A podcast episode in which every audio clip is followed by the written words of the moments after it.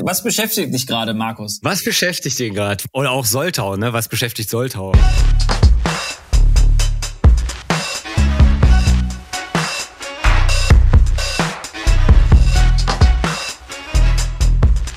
Letztendlich muss ich natürlich offen sagen, dass ich die ersten zehn Jahre meines Erwachsenenlebens auch in diesem Rennen gelebt habe und war total karriere-driven und äh, musste dann Burnout erleben.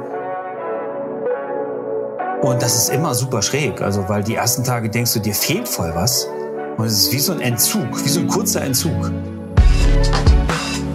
Ja klar, das, das, das ist unsere Zeit, dass wir halt drei Sachen parallel machen. Aber irgendwann äh, wird unser Unterbewusstsein uns eine in die Fresse hauen.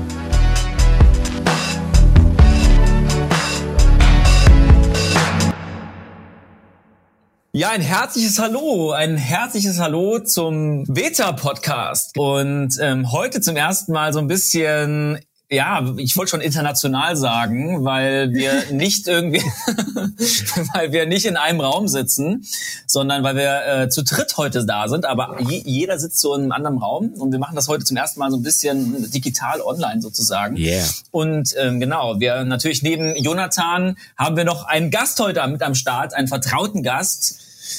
Markus Roll, schön, dass du da bist. Vielen Dank für die Einladung. Ja, hallo, hallo. Ja. Hallo aus Buenos Aires.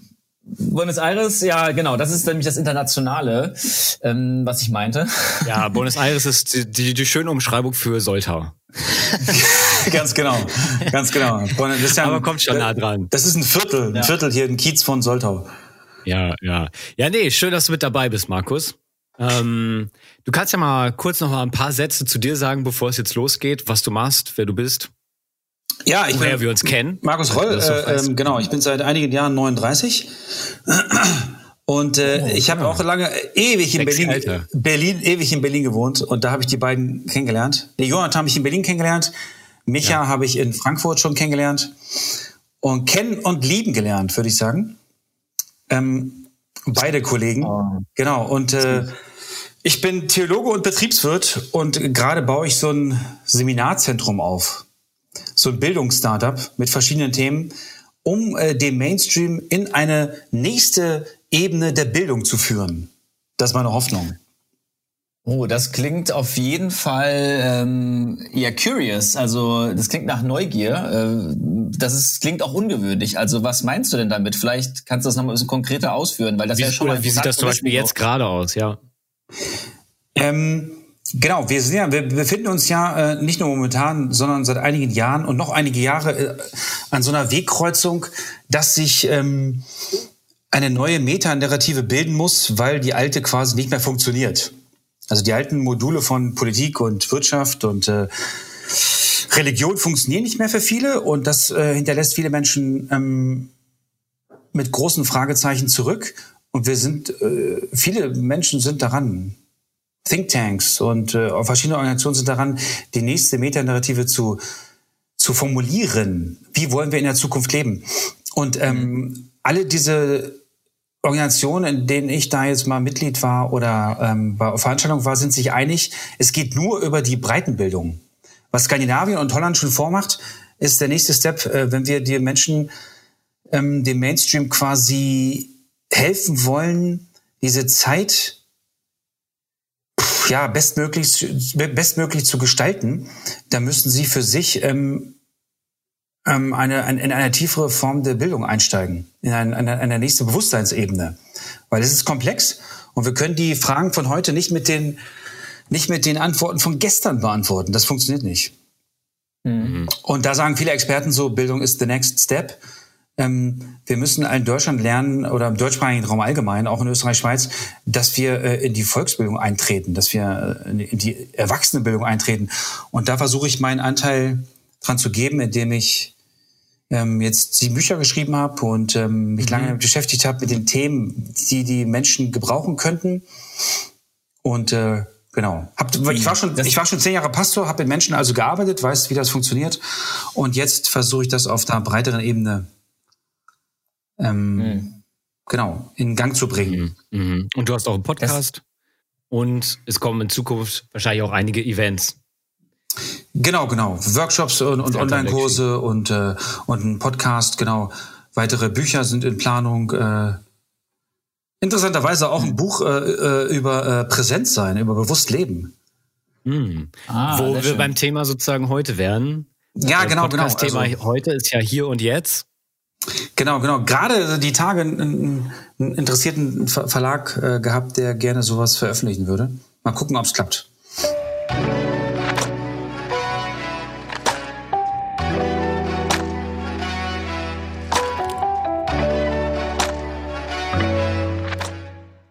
Das Veta-Projekt ist ja auch ähm, Aufhänger für Neugierde, für interessierte Leute, Leute, die sich nach was Neuem ausstrecken, die auch ja unsere aktuelle Gesellschaft transformieren wollen, gestalten wollen. Und ähm, du kannst ja mal ein bisschen erzählen, wie du praktisch oder was du praktisch Visionären so auf den Weg geben würdest, halt im Hier und Jetzt zu sein, weil es ist ja doch tatsächlich gar nicht immer so einfach. Das ist tatsächlich nicht so einfach. Ähm weil die Kultur, die uns umgibt, ja quasi das, das Gegenteil lebt. Und äh, ich habe mir, ähm, machen wir seit Jahren darüber Gedanken, ob es eine Möglichkeit gibt, einen neuen Lebensweg einzuschlagen oder eine Neuausrichtung, die mehr im Hier und Jetzt verankert ist, äh, ohne dass man eine Krise hat. Weil Menschen lernen ja quasi nur was Neues oder sind bereit, was Neues zu lernen, oder viele Menschen, wenn sie quasi unterbrochen werden in ihrer jetzigen Lebensform.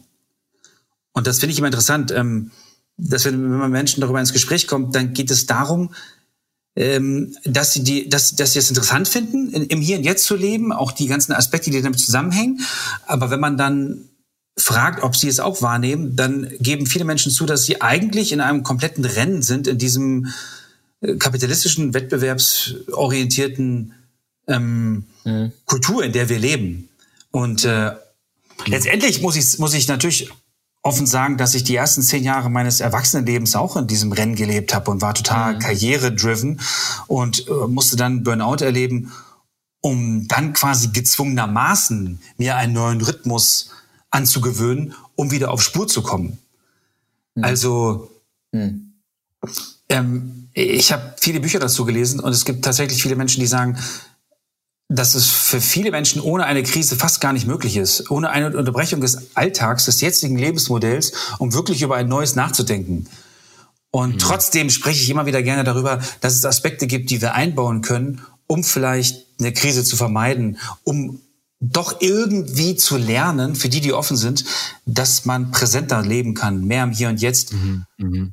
auch ohne in eine große Krise zu fallen. Ja, und wie, also wie war es vor der Krise und wie ist es jetzt? Also was sind so die Dinge, wo du sagst, das machst du jetzt anders? Also, also ganz allgemein gesprochen mache ich anders, dass, dass ich grundsätzlich viel langsamer lebe. Also, dass ich den Dingen ihren Raum gebe, die die verschiedenen Dinge und Aspekte brauchen. Hm, mhm. Ganz praktisch ja so aus, dass ich meinen Kalender eigentlich nie ganz voll mache pro Tag. Nice. Ähm, sondern dass ich immer so äh, ein, zwei Stunden offen habe, damit ich auf Dinge, die äh, auch spontan reinkommen, die im Hier und Jetzt reinkommen, auch reagieren kann. Mhm, mh. ähm, dann habe ich mir angewöhnt, ähm, Tagebuch zu führen oder Journaling zu betreiben, äh, wirklich jeden Tag, um, um mich selber zu beobachten. Ähm, bin ich zu sehr schon wieder so getrieben von irgendeinem Projekt und, äh, und, und, und, und schlafe nicht genug oder, oder habe nicht genug Zeiten, wo ich ähm, zur Ruhe kommen kann.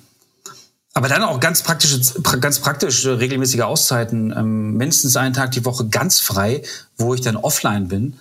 Ähm, die richtige Ernährung. Fest, fester Tag bei dir? Ja, Jede Samstag Woche? ist das. Samstag. Ja. Genau, ähm, richtige Ernährung, Meditation, Sport, in der Natur zu sein. Und das alles mhm. super regelmäßig. Ähm, und nicht nur ab und zu mal. Also selbst wenn es voller wird, zwinge ich mich zu den Dingen, die ich eingeübt habe.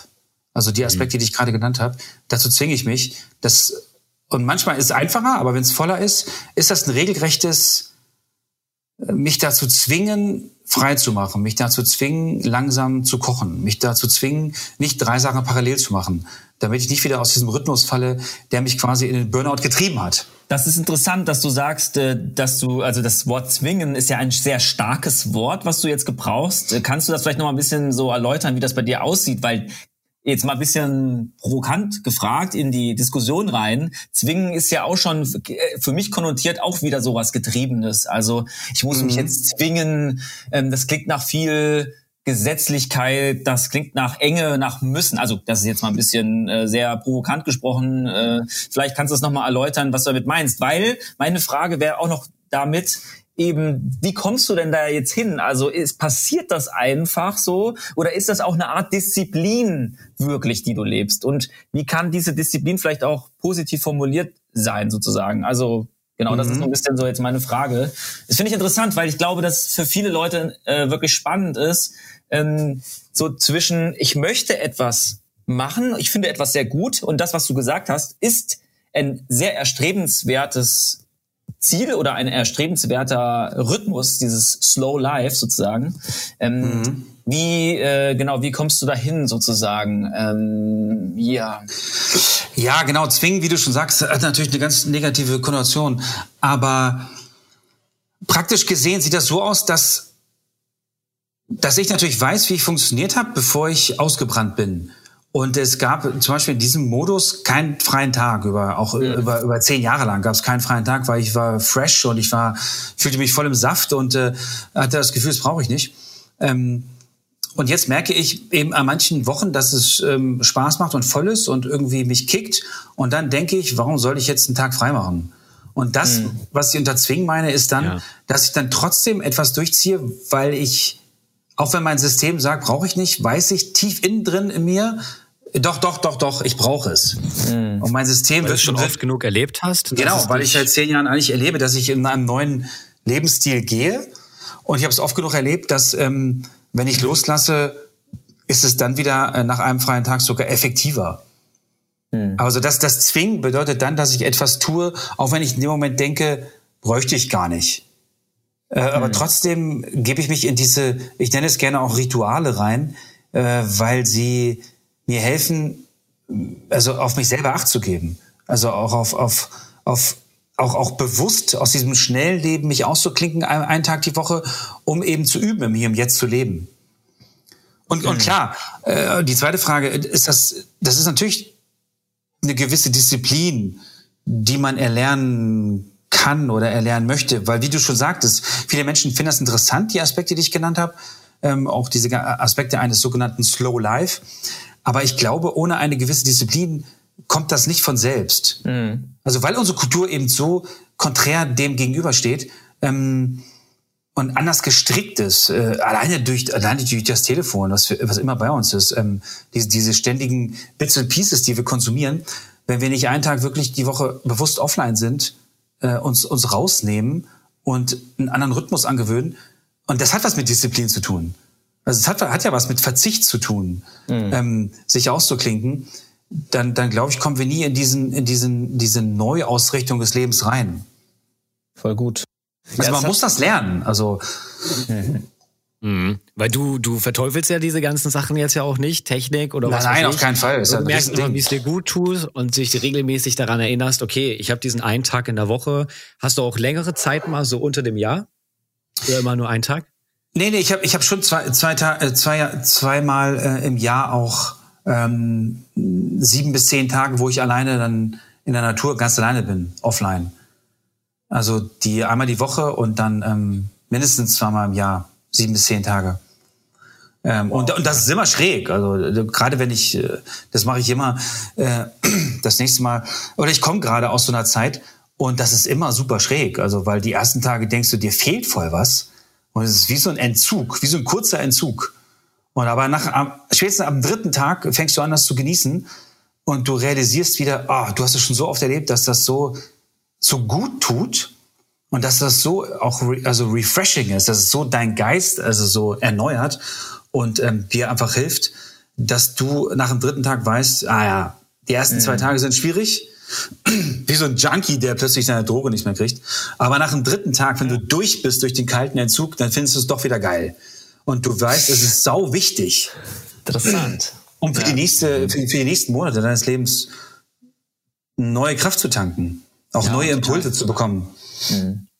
Wie, wie weit planst du das voraus? Weil ich stelle mir jetzt so vor, wenn ich mein eigenes Leben angucke und wenn ich zum Beispiel das Leben mir vorstelle, der Leute, die jetzt zuhören bei uns im Podcast, die vielleicht viele kreative Projekte machen, die ähm, schon vielleicht so ein bisschen wissen, okay, im halben Jahr könnte das und das passieren, ich mache eine Tour, ähm, ich mache dies und das, ich habe den Auftrag und so. Ähm, ich finde es da manchmal sehr schwer abzuschalten, wenn man weiß, man hat auf jeden Fall immer wieder Aufträge, man ist auch angewiesen auf Anrufe, auf E-Mails und so weiter. So, was würdest du konkret sagen?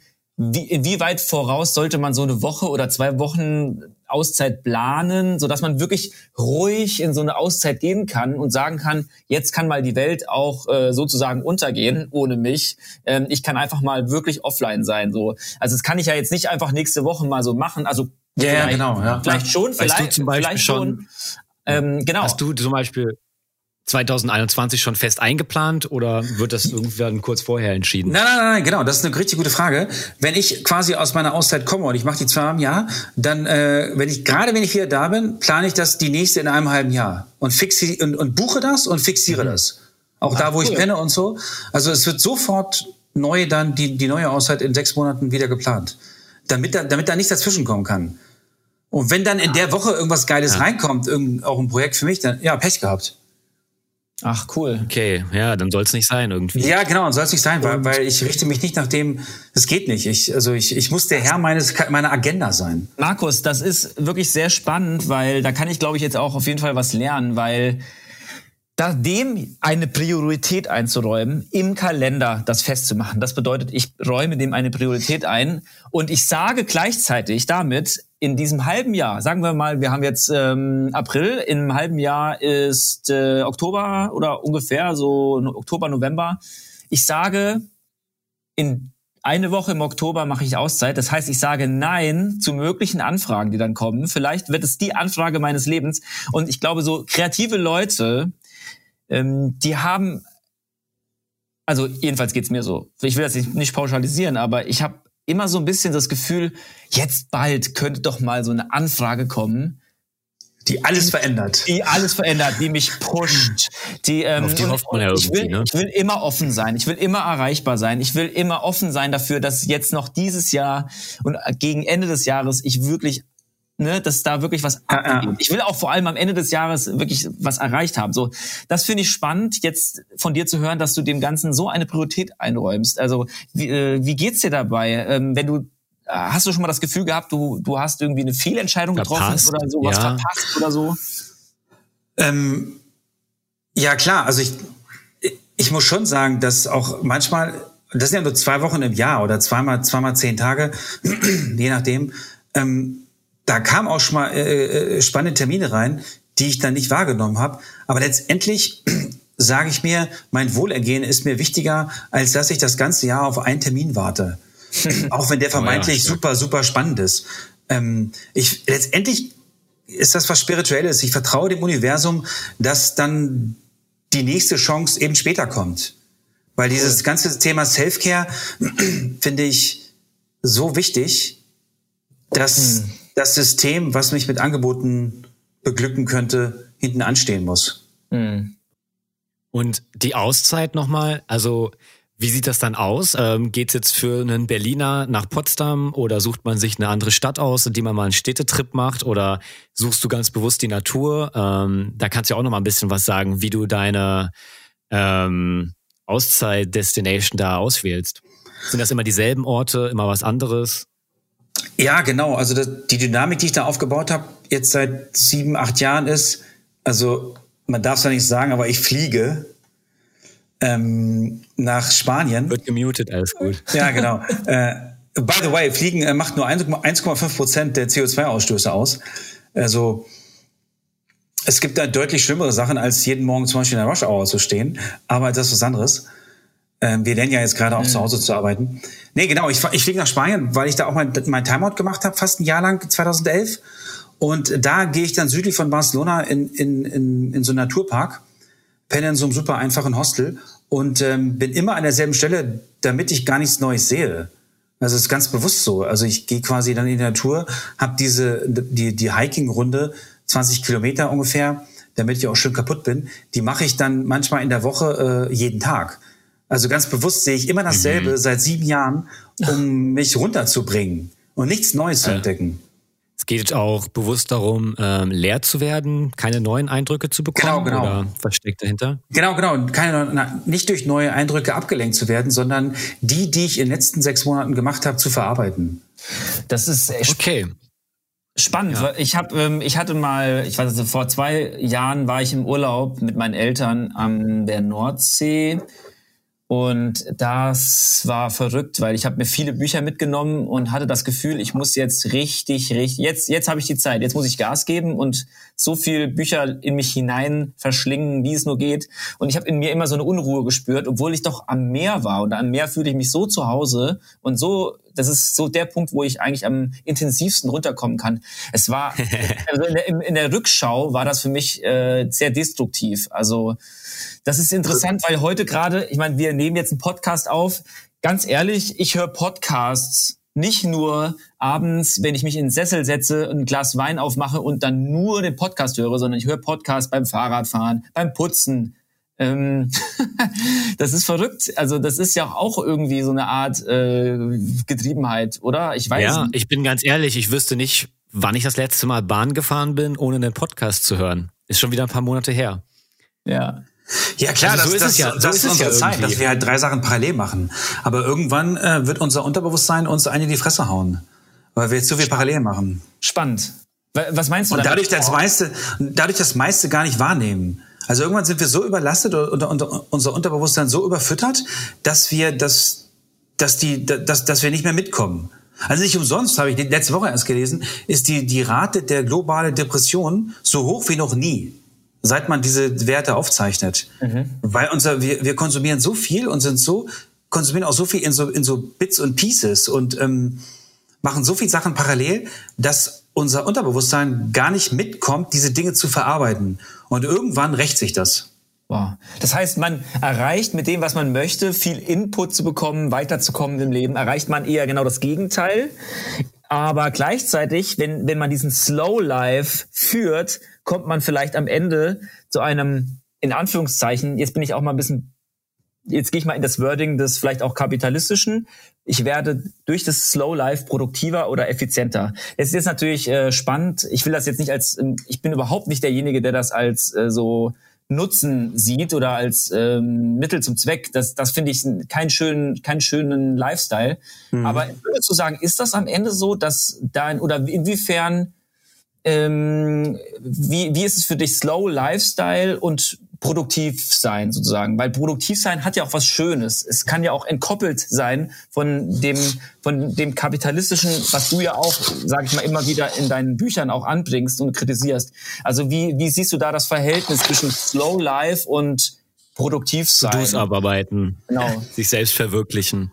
Ja, das Interessante ist, ich habe da das gerade auch in einem anderen Buch verarbeitet, was ich geschrieben habe, dass wir, weil ich habe versucht herauszufinden, seit wann ticken wir so in, in global, aber besonders in Europa, dass wir quasi uns abhängig machen von der Uhr, die neben uns tickt. Hm. Und äh, grundsätzlich gesehen ist da ein ganz großer ähm, Shiftwechsel äh, vorgefallen, seit, seit die Industrialisierung stattgefunden hat. Also seit ungefähr in Deutschland seit 1850. So der Rhythmus der Maschinen hat den Rhythmus auch von unseres Lebens vorgegeben. Und wir richten uns heute nach einem Rhythmus, den die Menschheit, also eigentlich erst seit 150 Jahren hat. Und, und jetzt versucht uns das System uns, um uns herum weiß zu machen, inwiefern wir erfolgreich sind in diesem System oder eben nicht.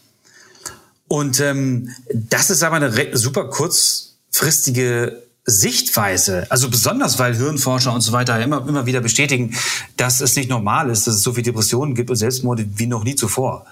Ähm, und dass die Menschen vor der Industrialisierung halt in einer Form, andere, in einem anderen Rhythmus gelebt haben, sei es durch Jahreszeiten geführt oder, oder wie auch immer. Ähm, ich würde bedeuten, ich, oder ich würde betonen, dass dieses langsamere Leben, ich würde wirklich sagen, auch wenn das dualistisch klingt, dass es langfristig gesehen gesünder, aber auch produktiver ist. Mhm. Weil, weil für mich bedeutet ein gesünd, also ein langsameres Leben bedeutet für mich auch, dass es, dass das Leben besonderer ist dass es ausgewählter ist, dass ich quasi nicht alles machen muss, was mir vor die Füße gelegt wird.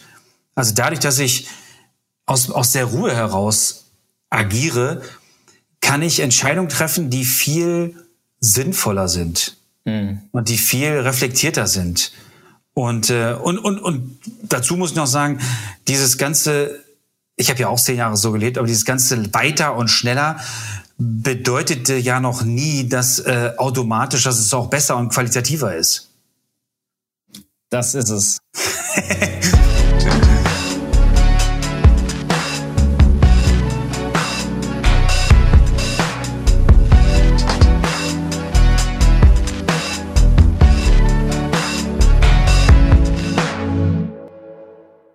Ja, aber wie wird, wie wird das entschieden? Jetzt zum Beispiel bei dir ganz praktisch, äh, können ja Micha und ich auch viel von lernen. Wir sind ja beide auch selbstständig, jetzt mit Piano-Sachen oder jetzt Fotofilm. Ähm, wenn bei dir jetzt was reinkommt oder so, wie entscheidest du, ist das jetzt dran oder nicht? Ah. Also das ganz hat, praktisch. Also das hat, da gibt's natürlich ganz, wie gesagt, ganz, auch ganz praktische Aspekte so. Also wenn das jetzt super kurzfristig ist, habe ich, hab ich überhaupt Zeit? Also kann ich überhaupt, selbst wenn ich äh, meinen Schlaf mal verkürze, das kann man ja auch mal ein paar Tage machen, wenn das nicht regelmäßig ist, habe ich überhaupt Zeit, das einzubauen? Also habe ich dabei ein gutes Gefühl, habe ich die, die Kraft, so diese Kraftreserve? Das kann auch schon mal kommen, dass ich dann ganz kurz, was ganz kurzfristiges annehme. Äh, aber wenn der Kalender erstmal voll ist, ist er voll. Und ich und dann geht's eben nicht. Also ich habe jetzt gerade vorgestern n, n, auch ein einen Redeauftrag in Düsseldorf abgesagt für nächste Woche. Also weil der, das war einfach, ich habe hab die Zeit jetzt nicht und äh, und das war, das passte einfach nicht rein. Auch wenn ich dachte so, ah, könnte auch irgendwie cool sein, äh, aber es passte nicht rein und letztendlich ist vieles auch intuitiv. Ich habe da kein gutes Gefühl gehabt. Das jetzt reinzuquetschen in der Zeit, wo ich gerade ein weiteres Buch abschließe, ist einfach too much. Ich, ich würde dann quasi verpassen, im Hier und Jetzt zu leben und würde mich bei der Arbeit, die ich jetzt, jetzt gerade noch mache, an der ich noch einen Monat dran sitze an diesem Buch, würde ich quasi dann in Stress oder, oder, oder unter, unter einem stressigen Gesichtspunkt quasi weiterführen. Und dann sage ich so, nee, mache ich nicht. Also das Leben ist zu kurz, ja. dass ich mich jetzt stresse für irgendwas weiteres. Ich habe eine Sache, in der ich dran bin und eins nach dem anderen. Die Kunst des Neinsagens. Ja, das also sieht man ja immer wieder, dass man mehr Nein, Nein. als Ja sagen soll. Ähm, aber ja. aber nein. Vieles ist, du, vieles ist so intuitiv. Du entwickelst gewisse Werte und du machst eine gewisse Erfahrung und dann ist es so ein intuitives Bauchgefühl, dass du halt sagst, ja, mache ich oder ja, mache ich nicht. Ja. Mhm. Es kommt ja auch mal darauf ja. an, dein Gegenüber, wie organisiert ist das Gegenüber, was dir etwas anbietet. Ja, also ja. ist das schon, ist das schon ausgefeilt oder ist das so, so, so ein halber Pitch, wo du halt sagst, ey, das ist nichts halbes und nichts Ganzes? Ja, und ich kann mir auch gut vorstellen, dass man auch erstmal sich selbst ein bisschen besser kennenlernen muss, so einfach wie das jetzt auch klingt, um halt auch zu beurteilen, ist das jetzt was, was mir gerade hilft oder was mich jetzt voranbringt, genau, genau, auch vielleicht genau. in einem größeren Projekt, was ich gerade plane, hm. oder eben nicht. Ähm, und das muss man ja auch erstmal können, ähm, zu beurteilen, ist das jetzt was, was, was ich überhaupt handeln kann oder nicht? Und da auch ganz ehrlich wahrscheinlich zu sich zu sein, weil ich kenne das auch nur oft genug von mir, dass man dann eben doch Sachen reinquetscht und eigentlich auch weiß, ja, nee, ich werde die Tage, die nächsten Tage einfach mega durch sein, vielleicht auch die nächsten Wochen. Und ähm, ob das dann sein muss und genau, ja, genau, genau. Ja. ja, genau. Guck mal, ich meine, wir, wir kennen uns jetzt äh, seit ein bisschen mehr als einem Jahr und, wir, und haben uns schon kennengelernt. Und ich bin ja jetzt muss man ja offen sagen, 20 Jahre älter als du. Und natürlich habe ich in den 20 Jahren die Erfahrung gemacht, dass ich das einfach oftmals reingedrückt habe und es tat mir eben nicht gut. Und irgendwann sagt ein reflektierter Mensch, ja, lerne ich doch aus meinen Fehlern, die mich gestresst haben und mache es in, in Zukunft besser. Mhm. Aber das, muss, jeder, das muss jeder, jeder, selber ausprobieren. Also wo, wo, wo ja, ist sein System? Man muss wahrscheinlich die stressige Phase auch erstmal als Stress wahrnehmen. Ne? Genau, genau, genau, genau. Oder auch die Krise, wie du dann vorhin dann auch vielleicht mal größere, ähm, ja, vielleicht auch richtig sinnfragende äh, Krisen ähm, bewusst auch auszuleben. Ne? Ja, genau. Also letztendlich ist es Trial and Error. Jeder muss es für sich herausfinden. Es gibt nicht das Ding so, uh, ich arbeite eins nach meiner ab und manche mögen es aber vielleicht drei Projekte parallel zu machen. Und für mich habe ich das ganz genau ausprobiert. Ich mag auch, ähm, wenn, wenn ich jetzt gerade was arbeite und, und da entstehen schon zwei, zwei neue Sachen, finde ich geil. Wenn es vier sind, ist es zu viel. Also dann, dann merke ich so, bam, dann macht mein System äh, schlapp und ich kann nachts nicht mehr gut schlafen, weil mein Unterbewusstsein alles in irgendwelche Schubladen stecken will oder verarbeiten will. Und so muss mhm. jeder selber herausfinden, wann macht sein System oder wann warnt ihn sein System vor, vor, vor so einem gewissen Too Much. Mhm. Ich glaube, das ist ein guter ja. Indikator mit dem nachts schlafen. Also als ich auch mal eine Zeit hatte, die, die nicht so schön war in meinem Leben, da konnte ich auch schlechter schlafen. Ich glaube, das kennen viele Leute und das ist ja dann auch so eine Art Teufelskreislauf, weil ich merke, wenn ich weniger geschlafen, allein nur wenn ich weniger geschlafen habe, also es muss noch nicht mal jetzt die Qualität des Schlafes beeinträchtigt gewesen sein, dann merke ich schon, dass ich ähm, ja nicht so einen florierenden, lebendigen visionären Tag habe. Also das ist ja dann so ein, ja, Rattenschwanz, der dann sich nach unten zieht. Also deswegen ist Selfcare, glaube ich, so wichtig, aus Selbstliebe. Also ja, das finde ich so schön, einfach diesen Gedanken, weil ich glaube, Nein zu sagen ist am Ende ja einfach Ja, Ja zu sagen, auch irgendwie. Ähm, ja, schön. Ah, das, und und auch, wie, also Markus, du bist ja auch jemand, der ganz viel in der Natur ist. Ähm, das, du hast das erwähnt mit der Zeit und der Uhr, die immer mich uns begleitet. Ähm, Richard David Brecht hat das auch mal erwähnt mit der Uhr. Seitdem die Uhr, seitdem die Uhr uns begleitet als Mensch, sind wir nicht mehr so intuitiv und ähm, er, er meinte, als er noch nicht so viel Uhr bei sich hatte in seinem früheren oh. Leben, ähm, vom Smartphone konnte er konnte er die konnte er gewisse Sachen einfach natürlicherweise intuitiver besser von sich aus abschätzen. Wege Geil, ja. und, und, so gewisse Sachen. Und das ist doch etwas Schönes, Natürliches, ähm, wo man doch auch gerne wieder was von hätte in unserer durchdigitalisierten Welt, glaube ich. Ja, auf jeden Fall. Also ja. ich, ich 100 Prozent, ja. ja. Aber wie gesagt, also ich, nicht umsonst gibt es jetzt die ersten Kliniken äh, für, für Suchtkranke, die äh, vom Smartphone ähm, süchtig oder abhängig sind. Ähm, das, das, das ist eine richtige äh, Entkopplung von einem Gerät, was uns jetzt seit ja ein bisschen mehr als zehn Jahren begleitet, was super praktisch ist und so weiter. Aber wir kommen jetzt in so eine Phase, dass es mehr, dass es bei manchen Menschen mehr Schaden an, anrichtet als als Gutes tut. Und da müssen wir jetzt wieder den Leuten beibringen. Hm, das mache ich auch in meinen Seminaren, dass wir die Tools, die uns die Gegenwart zur Verfügung stellt, wirklich nutzen und gewinnbringend nutzen, aber dass wir trotzdem Herr über das Tool sind und das Tool nicht uns äh, quasi versklavt. Hm, ja, und das absolut. reflektieren viele gar nicht. Wenn, wenn sie mhm. irgendwie siebeneinhalb Stunden äh, am Tag äh, auf ihrem Smartphone die, ähm, ja. die, die Bildschirmzeit lieber nicht anklicken, haben, da bei Einstellungen. Da, denkst du so, what the heck? So, ich glaube, also, da gruselt da gruselt's jeden. Egal wie bewusst du irgendwie anscheinend deinen Medienkonsum führst, wenn du da in Bildschirmzeiten reinschaust, da ist das ist, glaube ich, für jeden erschreckend. Ja, ja, genau.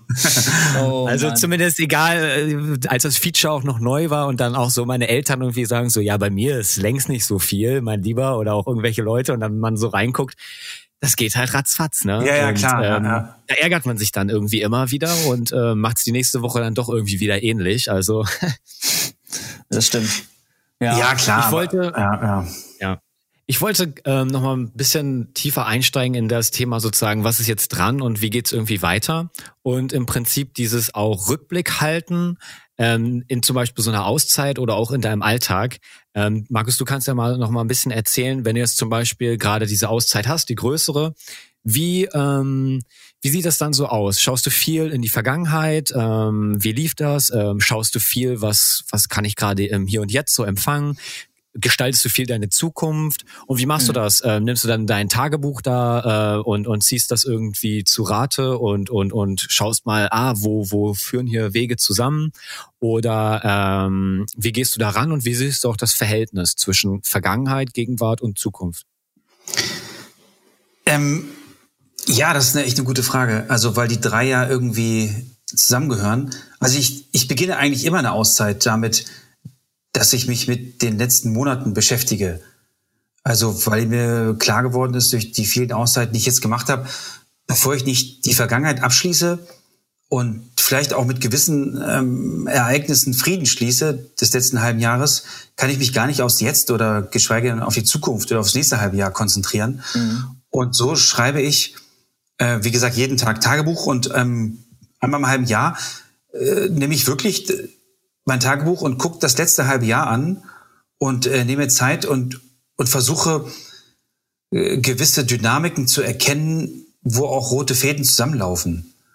Ähm, und so beginne ich immer erstmal mit dem Rückblick und das ist aber irgendwann, nach ein, zwei Tagen ist das wie abgeschlossen. Also irgendwann ist es so, da machst du deinen Frieden damit, bist fertig und, und bist dankbar fürs halbe Jahr äh, über die guten Ereignisse und äh, von den negativen Ereignissen versuchst du einfach so, also zu lernen, aber versuchst sie so abzugeben. Und das gelingt mir in der Natur halt viel, viel besser als, als zum Beispiel im urbanen Kontext. Und dann ähm, ist es meistens so, dass ich mich zwei, drei Tage ähm, gar nicht drüber nachdenke, was kommt nächstes im nächsten halben Jahr, sondern versuche dann bewusst äh, über das Jetzt und Hier nachzudenken. Also wirklich zu, also ich, ich wandere dann immer. Manche Leute fällt das leichter, jetzt im, im, im Sitzen oder im Schneidersitz zu meditieren. Ich, mir hat, ich habe ausprobiert und habe herausgefunden, dass es mir hilft zu, zu laufen, ähm, dabei ein bisschen weniger auch zu essen und, ähm, und irgendwann dann an so eine Grenze zu kommen, dass mein Körper dann nach ein paar Tagen in dieser 20 Kilometer Runde, die auch so 500 Höhenmeter hat, nach zwei, drei Tagen merke ich so, morgens will ich länger schlafen, aber ich stehe trotzdem auf und mache wieder meine Runde. Und dann merke ich irgendwann, dass mein Kopf sich nur noch auf das Laufen konzentriert, weil es einfach anstrengend ist. Und dann bekomme ich, komme ich in so, in so einen totalen Gegenwartsmodus und in so eine, in so eine heilsame Leere dass der Kopf viel leer ist. Ah, und dann ist wie so ein, wie so ein Restart. Und dann, das mache ich so zwei, drei Tage. Und dann beginnt ganz automatisch Impulse für dies, fürs nächste halbe Jahr zu kommen. Was ist dran? Was sollte ich irgendwie verfolgen, was im letzten halben Jahr angefangen hat? Das mache ich dann gar nicht mehr bewusst. Das ist dann so, als würde mein Unterbewusstsein mir das vorgeben. Und dann schreibe ich nur noch mhm. auf, was jetzt dran ist fürs nächste halbe Jahr. Und dann nach sieben, acht, neun Tagen ähm, habe ich dann, weiß ich, was im nächsten halben Jahr dran ist und was auch nicht. Und das mache ich jetzt seit, wie gesagt, seit neun, neun Jahren und funktioniert gut. Ich könnte nicht mehr ohne das leben. Also voll schön. Ja, also mega gut. Was mir auch gerade noch mal einfiel, äh, du bist ja auch verheiratet. Ähm, ist dann da in Barcelona Miriam auch immer mit dabei oder ist das was, was du alleine machst? Nein, nein, nein, nein, die ist nicht dabei. Äh, nee, das will ja, wäre auch voll kontraproduktiv. Hm. Da müsste ich mich ja auf ein, auf ein Gegenüber quasi konzentrieren und dann, dann ist diese ganze Dynamik äh, dahin. Mhm. Also die, die Urlaube, die ich mit Miriam mache, also mit meiner Frau, das, das, sind, das sind andere Dynamiken. Da mhm. geht es um unsere Beziehung und ähm, mhm. die Dinge, die wir aber auch, aber ist, in dem Sinne ist es eine ähnliche Ablauf, weil wir die Dinge auch im letzten halben Jahr besprechen und äh, auch besprechen, wo wollen wir hin und ähm, aber das hat, ist ganz anders als das kann man auch nicht miteinander vergleichen und das würde ich auch niemals irgendwie gegeneinander aufwarten, sondern jeder muss seine Zeit haben, wo er alleine ist und mit sich selbst ins Reine zu kommen wieder und ja, aber das ist ja auch schon interessant, wenn du sagst, beides ist wichtig, ne? Ähm. Ja, ja, mega wichtig. Ist das so lustig? Ich habe letztens äh, auch eine tolle, eine ganz tolle Familie, tolles Ehepaar, ähm, so Bekannte von mir einfach. Da war ich, habe ich die besucht und auf einmal kam die Frau ähm, mit den Kindern an im Auto. Ja, wir sind gerade aus dem Urlaub gekommen und ich so, okay, also ihr wart getrennt im Urlaub und ähm, das war selbst erstmal für mich so ein bisschen neu sozusagen. Und äh, da habe ich gedacht so, okay, wie geil ist das eigentlich? Also ja, genau, weil ähm, weil dann doch irgendwie dann gesellschaftlich denkt man dann, ah, haben die jetzt irgendwie Stress? Äh, geht's ja, ja, nicht genau. gut? Wie was für ein, ein wie schade Läuft eigentlich. So. Ja, ich meine, mir hat mal jemand gesagt, ähm, auch in einer Beziehung ist man irgendwie gewissermaßen Single. Also darf man jetzt nicht falsch verstehen, aber ja, du bist genau. ja ein eigenständiger Mensch und äh, der seine Batterien auflädt, um gerade manchmal, das sage ich immer zu mir selber, weil ich auch ein gerne Maniertyp bin und äh, unter Menschen bin, muss ich mir auch immer wieder so sagen, hey, Distanz ist manchmal die nächste Nähe sozusagen, um, um mhm. wieder auch nahbar mhm. zu sein sozusagen. Also ist das für ist das für dich auch so etwas, dass du merkst, dass du dann wieder nahbarer bist, authentischer, ehrlicher, irgendwie ja, zu, ja. zugänglicher? Das, ja, genau, genau, genau. Das ist super formuliert, die Frage, weil sie genau das ja, Deine Frau dankt dir das ja auch, wenn du wieder ein bisschen zugänglicher wirst. ja, wir könnten sie jetzt fragen und sie würde bestätigen, dass ich äh, zugänglicher bin, wenn ich aus einer persönlichen Auszeit komme. Sweet. Ja. Also das, da, genau, genau, deswegen fördert sie das auch und ich fördere das bei ihr, ähm, dass man, dass man eine gewisse eigenständige oder individuelle innere Arbeit betreibt. Und das tut immer auch gut fürs Umfeld und, und besonders für den Menschen, der einem am nächsten steht, eben dann der Partner. Ähm, mhm. Mega wichtig. Genau, meine Frau und ich schreiben gerade ja. auch ein Buch darüber. Ich wollte auch gerade sagen, da bin ich schon sehr gespannt drauf. Über, über Partnerschaft ja. und, und das ist halt echt gesellschaftlich so schräg. In der Arbeit mit Paaren merken wir, wie sehr auch unsere Generation und äh, sage ich mal jetzt Millennials und Jünger, äh, davon geprägt sind von dem, was die Gesellschaft vorgibt. Und das, wie du schon sagtest, Micha, dass Leute das schräg finden, wenn dann jemand äh, getrennten Urlaub fährt. Ähm, obwohl es doch, wenn es für das Paar funktioniert und gut ist, ist doch super. Also mhm. und da beschreiben wir auch gerade drüber, dass es gibt zwei Persönlichkeiten und diese Persönlichkeiten bilden eine Schnittmenge und diese Schnittmenge ist quasi die Partnerschaft. Aber wie groß die Schnittmenge ist, das ist mhm. super individuell. Also, Ach, wie schön. Äh, ja. Das ist das ist das ist auch mal wieder ein schöner Gedanke auf jeden Fall, den ich mir gerne mal mitnehme, wenn ich äh, in Freundschaften oder in, in sonstigen Beziehungen sozusagen voll voll cool, ja. Hm. Ja, ja, ich denke dir das. Wer weiß, vielleicht ist auch irgendwann, äh, wenn das Buch dann da ist, auch mal der Raum da, dass wir mit Miriam und dir zusammen sprechen. Ja, ja, auf jeden Fall, klar, alles ist, alles ist immer möglich. Genau, genau. nee, wir, wir schreiben das Buch auch bewusst auch für Singles, weil man kann ganz viele Dynamiken schon lernen, die einem helfen, überhaupt dann eine Beziehung halbwegs gesund anzufangen.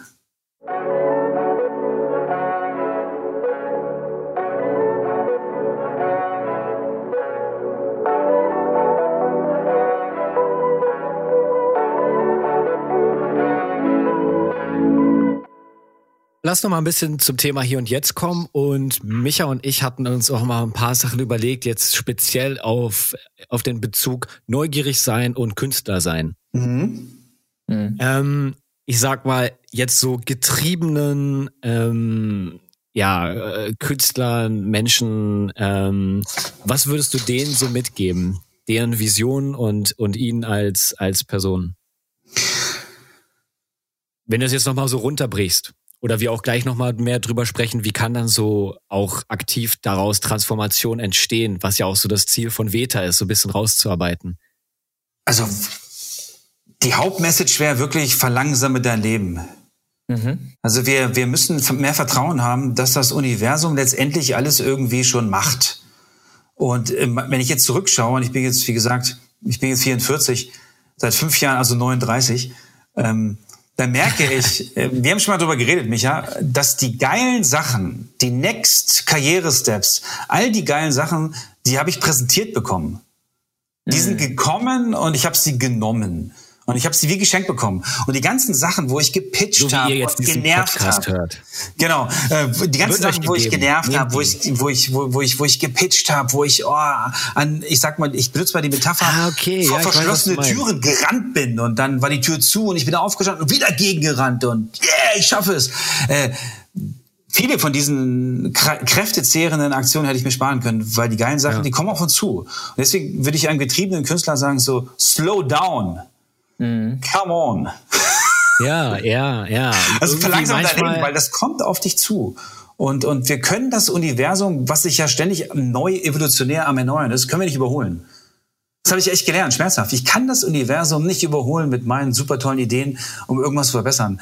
Das äh, ist, hat einen eigenen Rhythmus und ja, das stimmt. Also dann ist auch die Frage so der Motivation, warum bin ich getrieben als Künstler? Also verdiene ich vielleicht nicht genug Geld und brauche Aufträge, brauche dies, das. Das ist jetzt auch, äh, das soll ist ja auch kein optimaler Zustand, äh, jetzt mhm. aus dieser Motivation zu arbeiten. Ähm, ich genau die die Kunstperspektive finde ich interessant, weil äh, ich wenn ich gucke so in, in mein Künstlerdasein ich verarbeite schon auch mal so Vergangenheitssachen. Also die Frage ist, welchen Stellenwert hat Vergangenheit, Gegenwart und Zukunft? Also ähm, viele Künstler und KünstlerInnen ähm, sind ja auch so, dass sie ihre eigene Vergangenheit vielleicht ähm, ja einfach ähm, bemalen, ähm, ausmalen und ex expressiv ausdrücken, sozusagen in irgendeiner Art und Weise Kunst von einer Kunstform. Ähm, das ist spannend, da vielleicht auch nur drüber nachzudenken. Kann man vielleicht zu stark versacken in so eine Vergangenheit oder wehleidig werden? Also ich überlege gerade auch so in meiner Musik, viele sagen, ich bin sehr nostalgisch. Hm. Ich möchte, hm, ich möchte. Micha, der Träumer. Der Träumer. Ich möchte aber nicht irgendwie so da stehen, stehen bleiben, sozusagen. Ich möchte irgendwie, möchte den Menschen auch irgendwie ein konstruktiv hoffnungsvolles Bild vermitteln. Ja, ja. Ja, ja klar, da wird Kunst natürlich irgendwie schon, ja, nicht mehr so intuitiv, oder? Also, ja. was aus die, was aus die, ja, genau, also, ich glaube, letztendlich muss jeder Künstler erstmal wissen, ähm, was aus ihm rausfließt an Kunst. Das ist erstmal, würde ich gar nicht bewerten. Mhm. Und ähm, je nachdem, was auch sein Calling ist, so seine Berufung, wie man das nennt, ähm, wie er, was er der Welt mitgeben will. Und wenn das, wenn sich das jetzt primär auf Vergangenheitsbewältigung konzentriert, dann, dann ist das erstmal so, ne? Ja. Aber trotzdem glaube ich, dass, dass man üben kann, sich auch auf die auch, sich auch auf die Gegenwart zu konzentrieren und mhm. vielleicht etwas zu kreieren oder zu bewerten oder zu kommentieren mit der eigenen Kunst, was was jetzt gerade im Hier und Jetzt passiert. Mhm. Und ähm, ich weiß nicht, ob man das, ich, aber ja, das ist natürlich subjektiv. Ich weiß nicht, ob man das üben muss oder, oder ob man einfach sagt, es gibt Künstler, die sich die Vergangenheitsbewältigung mit ihrer Kunst betreiben und damit auch ähm, ihren Platz gefunden haben und ja. davon auch leben können, wie man das ausdrückt. Dann gibt es Menschen, die halt total, Künstler, die total in der Gegenwart sind und das hier und jetzt aufgreifen, wie zum Beispiel jetzt auch diese Viruskrise und, und dann darüber Kunst schaffen und mhm. inspirieren. Und da gibt's natürlich auch die, die anderen Künstler, die man vielleicht fast schon Aktivisten nennen kann, in mancherlei Hinsicht, die, die, die über die Zukunft nachdenken und wirklich Kunst kreieren, die die Gesellschaft in eine gewisse Richtung pushen soll. Ja. ja. Vielleicht, ich glaube, ja. Entschuldigung. Micha, sag du. Ja, vielleicht braucht es genau eben, den, wie vielfältig wir sind und die Menschheit ist, braucht es ähm, jeden, jede Art von Zugang von Kunst sozusagen, um Sprachrohr zu sein ähm, für, für die Menschen, die auf ihrer jeweiligen Reise sind. Äh, brauchen wir immer wieder Kunst, die mich abholt, die mich in der Vergangenheit abholt, die, womit ich so richtig memorisen kann. Äh, Kunst, die mich nach vorne bringt, progressiv, avantgardistisch äh, aneckt mhm. und wo ich am liebsten äh, so ja nach vorne gehen will im Leben und ähm, das, ich glaube, das muss alles irgendwie auch so seinen Platz haben. Und ich glaube, da wahrscheinlich muss dann auch so jede KünstlerInnen-Persönlichkeit sich so selbst entdecken, so was so der eigene Zugang auch ist oder woraus man auch vielleicht Kraft schöpft, denke ich jetzt mal. Ja. Aber das ja, finde ich, finde ich gut, Markus, ja. Aber da würde ich auch gerne nochmal andocken, weil da gibt es auf jeden Fall auch nochmal Unterschiede, würde ich sagen, zwischen jetzt ähm, oder ich sag mal so, ich sag mal, diese Melancholie, die auch viele Kunst in sich hat, das ist ja auch was enorm Treibendes. Ne? Mhm. Also ich kenne das auf jeden Fall auch so von mir selber, dass ich mich da drin auch oft sehr wohl fühle. Mhm. Also Dinge sind passiert, die mich traurig gemacht haben und ich empfinde das manchmal gar nicht als so schlimm, aber mir macht es auch manchmal Spaß, dann einfach daraus was zu fühlen, darin mich irgendwie auch so ein bisschen gehen zu lassen. Ähm. Markus, du kannst ja noch mal ein bisschen was sagen, weil ich ja auch der Krieg ist zu Ende gelesen hatte, wo du so verschiedene Stufen in der Krise praktisch beschreibst. Und wenn man jetzt irgendwas hatte, was einen runtergezogen hat und so, sagst du auch, irgendwann kommt auch dieser Schritt, wo man dann sagt, ich akzeptiere das jetzt auch als ein Teil meiner Geschichte und mhm. gehe auch weiter. Also irgendwie würdest du ja auch sagen, irgendwann sollte man auch zu diesem Punkt kommen, wo man es abschließt, wo man sagt, äh, also dein, dein, dein Pastor-Dasein zum Beispiel, irgendwann sagst du einfach, das war jetzt Teil meiner Geschichte und jetzt bin ich hier und ich versuche auch nicht mehr unbedingt dann aus dieser negativen Energie heraus ähm, aktiv zu werden? Oder wie kann man das besser verstehen? Ja, ja, interessanter Gedanke. Also ich glaube, was die Persönlichkeit betrifft oder die die Entwicklung der Persönlichkeit, ist das gut, dass man irgendwann das, das, die Vergangenheit hinter sich lässt und auch bewusst verarbeitet. Trotz allem kann es sein, dass du als Künstler dann trotzdem den Auftrag verspürst, weiterhin Vergangenheitsbewältigung zu betreiben, um äh, sonst wen zu inspirieren. Ja. Also es gibt ja auch Leute, Kraft die zu schenken. ja Kraft zu schenken und oder oder auch für ein bewusst für, für ein bestimmtes Thema zu sensibilisieren. Es gibt ja Künstler, die haben äh, wie gesagt, ich, ich habe ich ja vorhin in der Einleitung gesagt, bevor es aufgenommen wurde, ich lese gerade so ein Buch über über die Deutschen, wie sie sich in den 50er Jahren geformt haben, also die mhm. Metanarrative. Und ähm, da sind Künstler aufgestanden, die quasi, oder die sind eigentlich erst in den 60ern aufgestanden und haben die Nazi-Zeit ähm, bewältigen wollen und auch bewältigt. Und manche haben das wirklich als Lebensaufgabe gesehen mhm. und haben ihr ganzes Leben lang quasi sich mit diesem Thema beschäftigt, äh, obwohl sie sich vielleicht als persönlich das abgehakt haben und auch ihren Frieden damit gemacht haben, haben sie trotzdem es als Aufgabe gesehen, ähm, diese Vergangenheitsbewältigung weiterhin zu betreiben, solange sie als Künstler quasi was produzieren. Und das ist, glaube ich, super, super individuell. Also ja, absolut. Ja, spannende Gedanken. Ähm, mhm. Auch ziemlich viel, was wir jetzt so eigentlich hatten zu hier und jetzt. Äh, aus jeder Ecke irgendwie ein bisschen was. ja, total. Ähm, Ma Markus, du kannst ja auch gleich am Ende nochmal sagen, wo es irgendwie mehr Infos so auch zu deinen Sachen gibt. Ähm, weil wir hatten jetzt ja irgendwie auch hoffentlich auch nochmal ein paar praktische Tipps dabei, die, äh, die du, die wir durch unsere Fragen bei dir vielleicht rauskitzeln konnten, wie halt jetzt Tagebuch schreiben, mal immer mal wieder Rückblick halten, zu schauen, was kommt jetzt und so. Und ähm, ich glaube, wir hatten auch ein paar sehr schöne Gedanken, die in die verschiedensten Richtungen gingen, die jetzt nicht alle zu Ende geführt wurden, was auch völlig okay ist, aber wo hoffentlich ein bisschen ähm, Input ist und äh, ein kleiner Anstupser für viele. Ja. Genau, ja, wo man, wo man jetzt schön, ja. weiterdenken kann oder wo wir jetzt in die Diskussion äh, einsteigen können, wo Feedback gerne auch gefragt ist und man jetzt ja sich auseinandersetzen kann damit. Voll cool. Total. Ich kann mir auch gut vorstellen, dass du, Markus, dann immer mal wieder bei uns bei Veta zu Gast bist, ähm, weil da gibt's ja dann noch ein paar andere spannende Themen, wo wir dann auch noch mal was rauspicken können. Das hat sich jetzt angeboten durch den Artikel. Ähm, und ja, wer weiß, was da dann dieses Jahr noch so kommt. Ja, gerne. Ich bin immer, ich bin immer offen für jede Schandtat. ja. Nee, ich freue mich heißt, mit, ähm, euch, was, ich bin immer offen mit euch, was, irgendwas zu kreieren. Ja. Dein Podcast, deine Webseite, Newsletter, ähm, ja, genau, mal die, Website, die Webseite ist santablacksheep.com. Ähm, und da gibt es genau Newsletter, wo man sich eintragen kann. Entstehen gerade neue Workshops, die 2021 starten, regelmäßig dann. Und da gibt es auch einen Podcast. Genau. Wenn ihr Interesse habt, dann surft mal vorbei. Yeah, yeah, yeah. Wunderbar. Also dann, danke Jungs fürs Gespräch. Vielen Dank. Ja, ja, war super spannend, super interessant. Total, ja. Wir hören voneinander. Bis dann. Bis dann. Ciao.